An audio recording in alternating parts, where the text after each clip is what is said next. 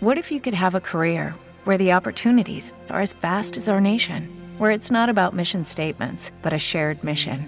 At U.S. Customs and Border Protection, we go beyond to protect more than borders from ship to shore, air to ground. Cities to local communities, CBP agents and officers are keeping people safe.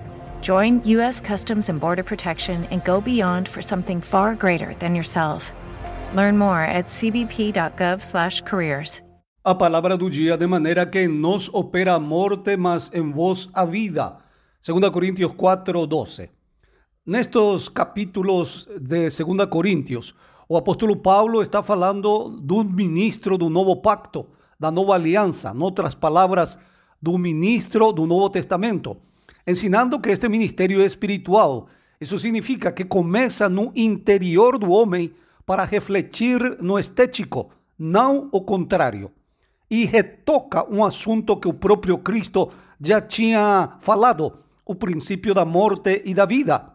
Jesus tinha lançado essa base dizendo que se o grão de trigo não cair na terra e morrer, fica só, porém sem morrer, leva muito fruto.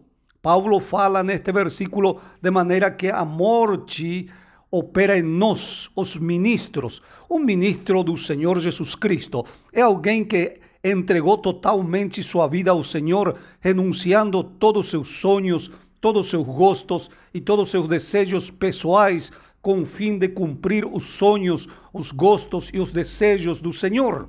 Este é o ponto e a razão da multiplicação.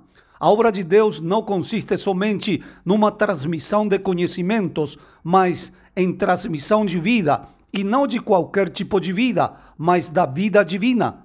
E em vós opera a vida. É isso. Os apóstolos e seus companheiros aprenderam a morrer para si mesmo, para que seus ouvintes recebam a vida e neles atuem a vida.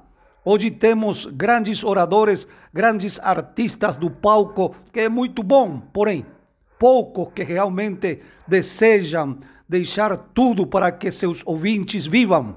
O princípio bíblico da cruz é o remédio para o orgulho, a vaidade, a sede de fama e de poder do homem e a base para o verdadeiro avivamento da igreja. Que Deus te abençoe.